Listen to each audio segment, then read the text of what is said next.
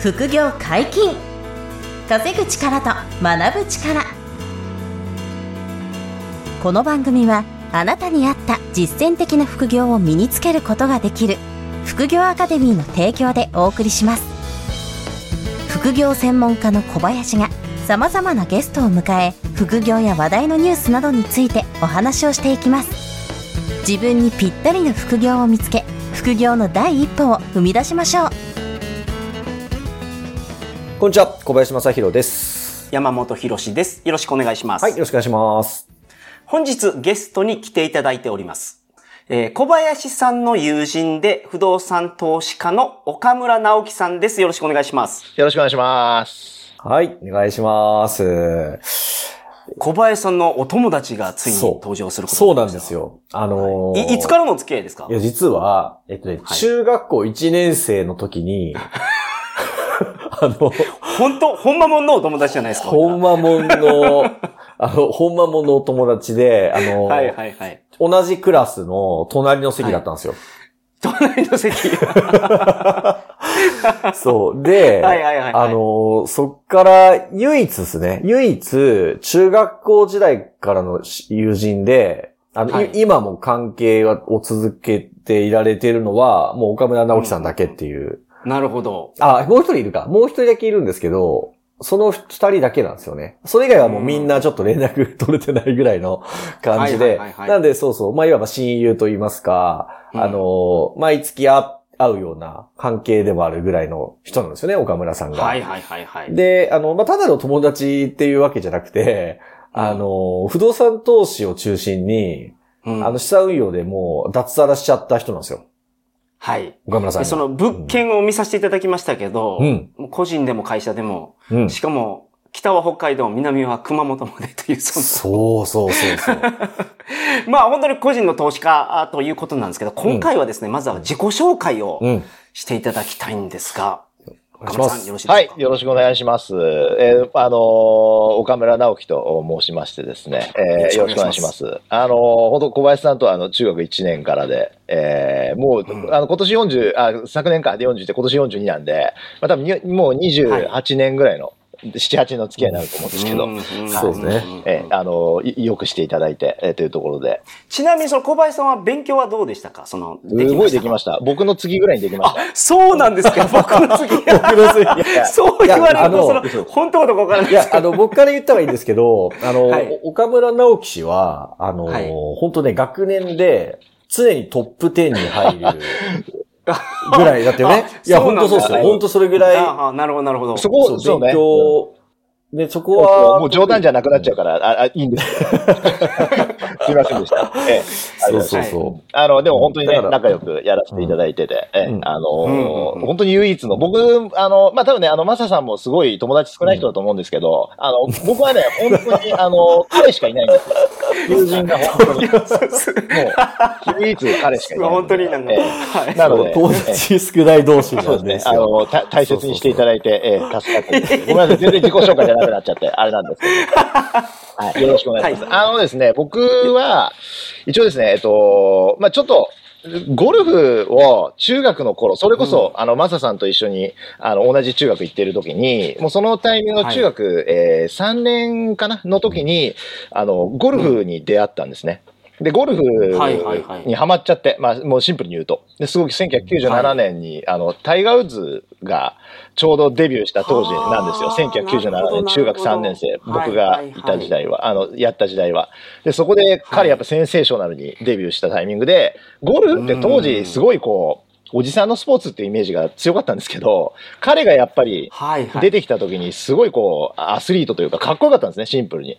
うーん。で、やっぱり、確かになるほど、ねなるほど。だからちょっとなんか魅力感じて、そこでこう、当時ね、僕が中学3年生15歳ぐらいでゴルフ始めるってまだ早い方だったんですよね。あんまり周りにいなかったので。はい。だから、あの、これだったらちょっとつって、本当ハマったんで、プロを目指そうと思ったんです、そこから。マサさんはよくご存知なんですけど、ちょっと、いや、俺もプロを目指して頑張るわっていうような感じでやり始めて。はいはいはい。うん。で、そこそのやった時に手応えはあったんですか？当時は、いけそう。あのね、もともと僕、まあ、マサさんも結構運動神経、結構というかね、運動神経すごくいいんですけど、うん。僕も割とずっと野球やってた人間で、ある程度スポーツ自信あったんですよね。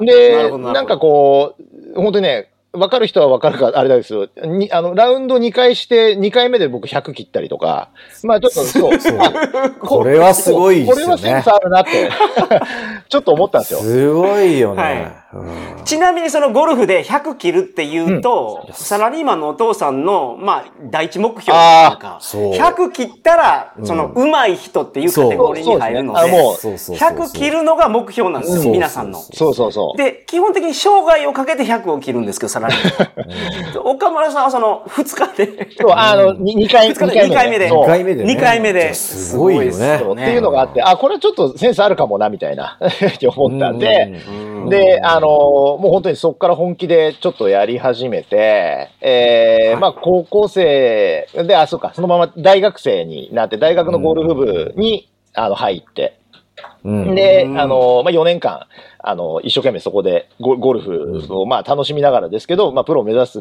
い意識を持ってやっていたんですよね。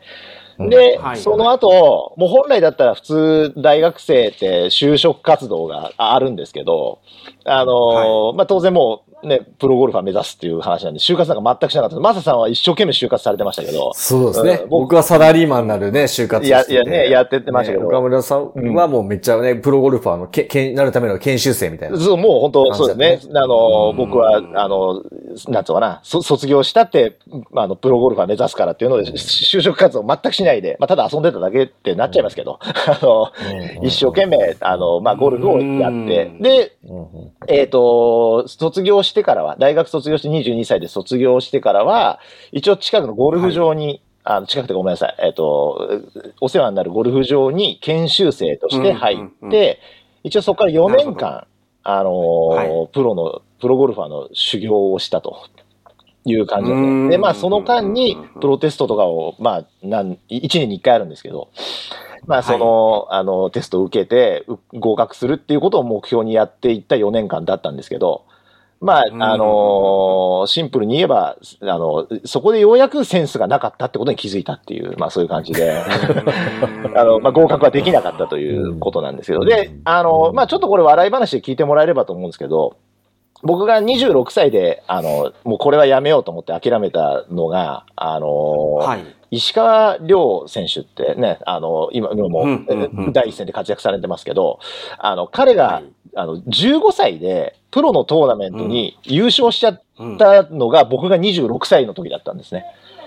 なるほど。だからそこで、あ15歳の子がプロの試合に勝っちゃったっていうので、で、僕が26歳で今、あの、プロテストにも受かってないって何やってんだろうっていう風な感じになって、そこで現実をバーンって突きつけられて、それでうも、んあ諦めたというところが、まず一つの僕のキャリアになるんですけど、うん、なるほど。で、そこからは、あれですね。で、まあ、あの、4年間、本来だったら22で就職しなきゃいけない話だったのが、まあ、一応26まで、まあ、言ってみれば4浪しちゃってるみたいな感じになってる 状態なんですけど、はいはいはい。まあ、プロゴルファー目指していらっしゃったんですからね。はい。なんですけど、まあ、そこからもう諦めたからといって、飯は食っていかなきゃいけないので、まあ、そこからは、うんあのーすぐ手っ取り早く、しあの、手に職をっていうことで言うと、もうゴルフ絡めるしかなかったので、あのーはいはいはい。まあ、そこではレッスンプロっていう道を歩んだっていうのが、26からレッスンプロをし始めたっていうのが、次のセカンドキャリアという形になります。なるほど。ははいいはいはいはい。レッスンプロされてたんですか？で、全然今、あの、練習場とかで教えてらっしゃるプロの方、言ってみればそうですね。あの、実はレッスンスタジオって言って、あの個室はあはあはの、あ。まあ今割とよくポピュラーにあると思うんですけど、うんあの一つの個室になっていて、そこにあの先生がいて、生徒さんが来てっていうのでマンツーマンでレッスンする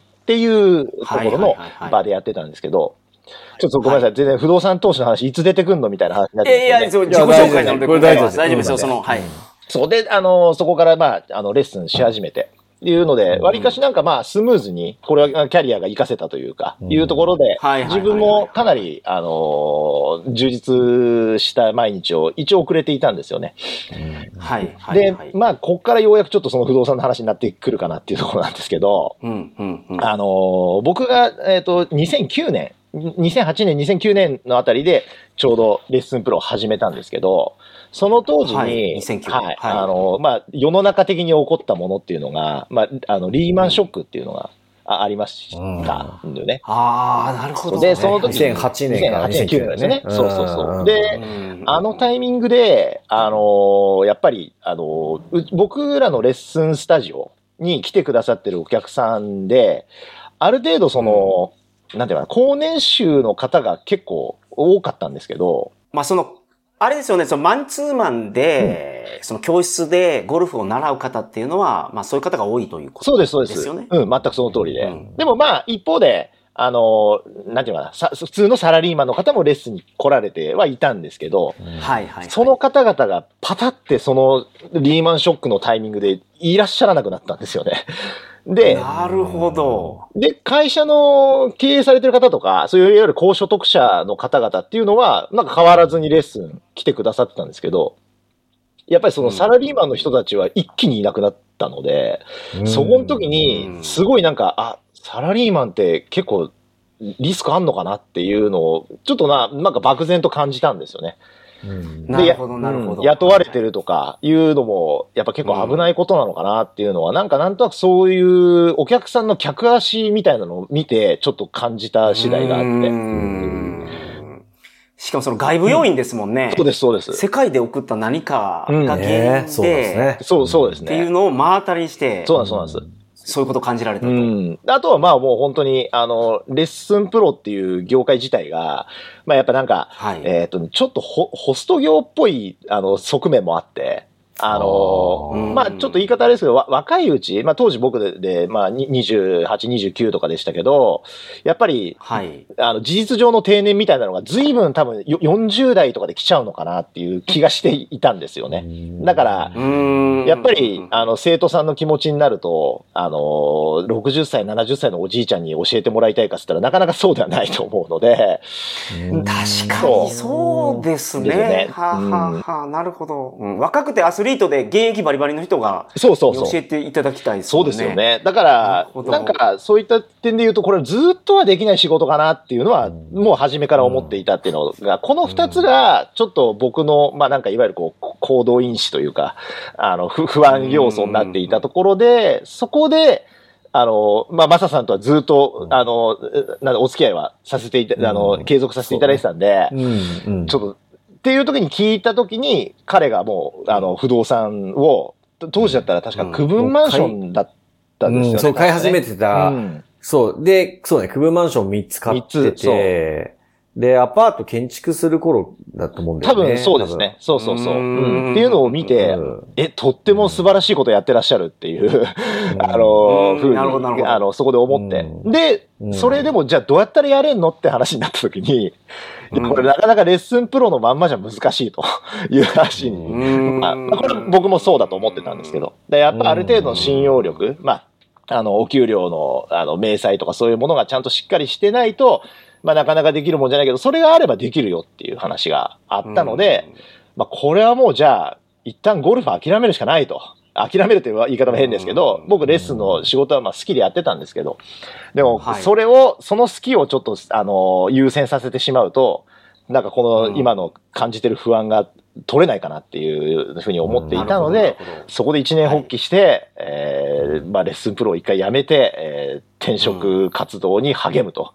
あれだけ、あの、大学で就職しな、就職活動しなかったのに、そこで転職活動するっていう、まあそういうことをやり始めたっていうのが、2012年、今から、どうですか、11年前ぐらいですかね。うん。っていうのが、あの、そこで転職活動を始めて、そこから一応、えー普通一般企業に勤め出したっていうのが、あの、僕の、まあ、そうセカンドキャリアを終えて、次はサードキャリアっていうふうな感じになって。はいはいはいはい。その、その、レッスンプロの給料体系っていうのはどんな感じ？はねもう。一般のサラリーマンと違うんですか？あ、えっ、と、ほ、これはね、いほぼとんど一緒です。あの、げ月収でもう、まあ、30万とか、そう、そういうのの、まあ、毎月もらうみたいな感じで、でボーナスはなんかあるあるって言われてたくせにほとんどないみたいな、まあ、そんなような感じの、まあ、ドベンチャーですよね。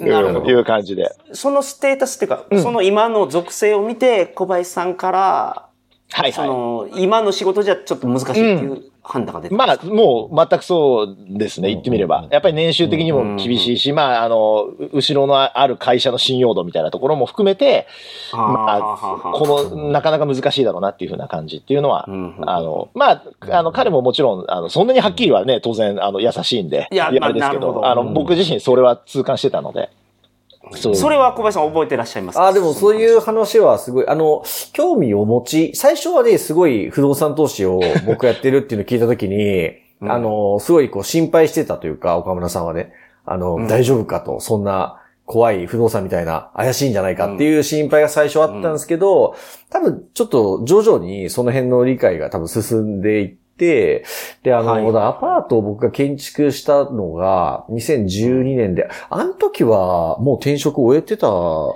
だったか？な。2012年の、えっ、と、そう、僕は11月に転,、うん。えっと転職してるので、あ、だからその前だから、2012年の春に、そうだね。5月に竣工してるかそうそうら、そうそう。それをね、見に来てもらったんですよ、そうそうそう。確かね。だか。らやっぱいいなと思って、あの、うん。行動に拍車がかかったっていうふうな感じそうそうそうう。うん。徐々に。やっぱ建物ができてるの見ると、そうそう。ちょっと違いますよそれだし、やっぱなんかそこから入ってくる家賃の金額聞いたときに、うん えってなったんですよ、やっぱり。もうん、なるほど。で、るほど。やっぱりその分かりやすいそういう数字とか、多分なんかその、うん当時はやっぱりその区分マンション3つ持ってるとかね、そういう話っていうのを聞いたときに、数字とかどういう風になるっていうのの、あんまりロジカルな話はなんか、僕がきょ、ねぼそう、僕が拒絶しちゃったっていうのもあるんだけど、うん。まあ、一番初めにその話をすると、うんもうみんなその、アレルギー出ますよね、ちょっとね。出るよね。ね。うん。初めの初めの時ってことですそうです、そうです、そう。です。うん。だからまあ、ね。あの、ようやくそういう建物とかそういうのが見見えたときに、あ、これはぜ素晴らしいなと思って、やっぱりややりたいなっていうところから、うん、その年末ぐらいに転職したっていうふうなところで考えると、うん。やっぱりそうですね、うん。もうま、マサさんのやってる行動を見て、やりたいなっていうふうに思ったっていうのがもう一番なんですけど、ううんん。で、そこから本当、あの、転職終えて、まあでもすぐにはスタートできないので、あの、まあここ、からね、属性を作るのに数年かかるので、まあ、の2年ぐらいかな。2年ぐらいは一生懸命、あの、そこでお仕事しながら、まあ、きつかったんですけど、それも。うんゴゴルフしかやったことない人間が、一応その、洋服屋さんなんですよね。アパレルあ企業一部上場企業だよね。はい。まあ、そう。あ、あの今一部って言わないか。もう今で言うとなんだ、プライム。プライムか。そうそうそう。まあ、一一応あの、うんうん、上場企業で。まあ大きい会社ですね大きい会社。なんだけど、職種自体はアパレル企業っていうところで、うんうんもう全然畑違う中で、もうゴルフクラブしか持ってない人間がいきなり洋服畳み出すっていう、うんなるほど。まあちょっとまあまあしんどかった時代だなって、今振り返ってみれば、あれでしたけど、はい。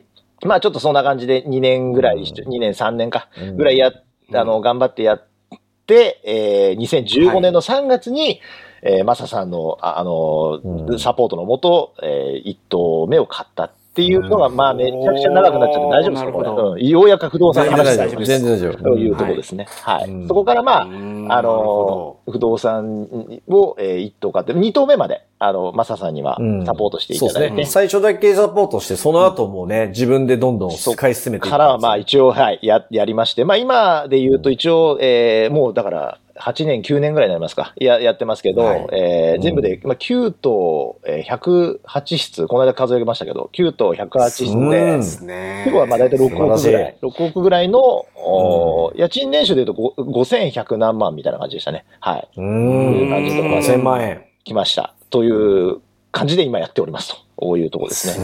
すごい。何年前に脱サラしたんでしたっけ？あ、脱サラしたのはですね、えっ、と、2018年なんで、えー、5, 5年、6年前ぐらい、5年前ぐらいあ、ですもうそんな前か。そうなんですよ。そうそうそう。え ?5 年前か。5年前でしたあそうですか。うん。いや、けど僕の印象からすると5年でそこまで大きくなるんですかと思っちゃう。ああ、なるほどね。うん。その、ゼロからじゃないですか。はいはいはいはいなんで、うん転職からですから。確かにうんそうとも、そうとも取れるね。信用作うりん。からですからね。そうですね、そうですね。うまあ、だからやっぱ転職っていうところからのスタートで言うと、まあやっぱり 10, 10年っていう感じですかね。2012年に転職して、うん転職して信用を作ってからですよねからっていう。ところで言うとね。うん。ああ、そっかそっか、なるほどなるほど。どまあ一応そんな感じで、今、今は、あの、せ専業大家として、まあ一生懸命、あの、まあうん、つってもほとんど暇ですけど、はい。まあいや、みんなが憧れる状態だよね。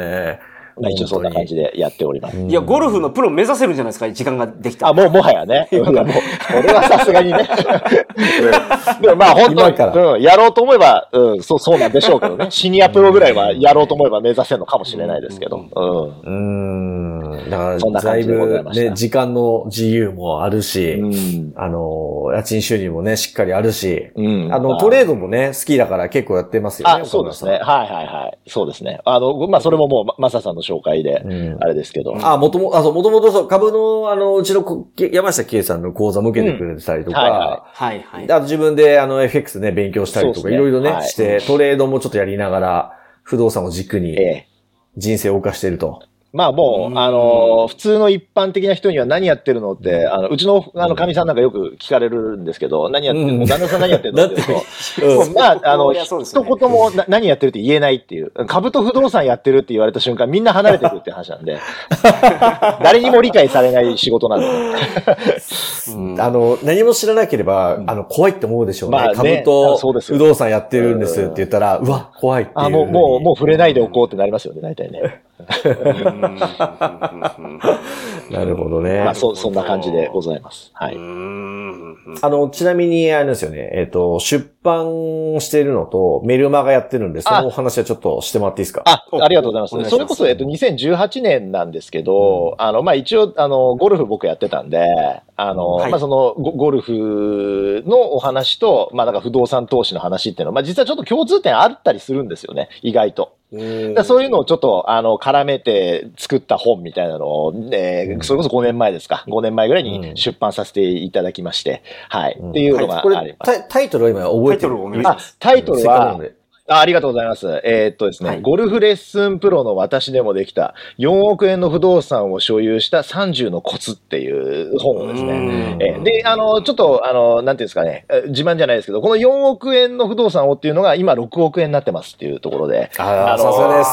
ちゃんと、なんていうのかな、ね。あの、本書いただけで終わってないっていうところだけは買い進められてるっていうね。やってますよというところで、うん。結構多いんでね、あの、本書いてゴールになっちゃって、その後もうなんか、そうね。うん、全然、うん。あの、やらなくしてないっていうね。みたいな人って結構多いんで、あの、うん僕とかマサさんとかは、あの、うんずっとややりり続けてる続けてる。そうそうそう。っていうのは、ちょっと、うんえ、ブランドとして、あの、味わっていただければ。さすが。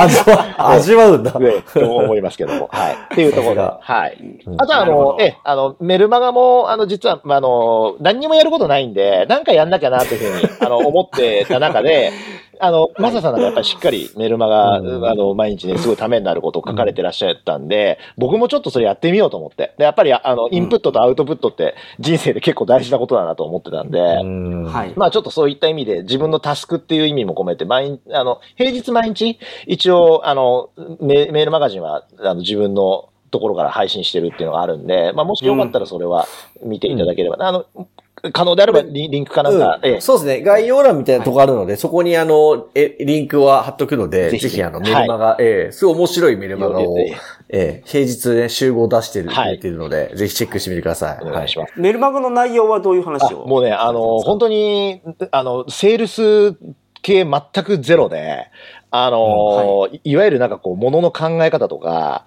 ちょっとそういうこう、まあ、やや、なんていうんですか、モモチベーションアップも含めてですけど、うん。あの、こういうふうに、あの、考えていくといい、いい決断がしやすくなるよみたいな、まあ、ちょっとそういう話だったりとか、ちょっとライフハック的なものとか、そういう、そういうテーマでやっております。はい。はい、はい。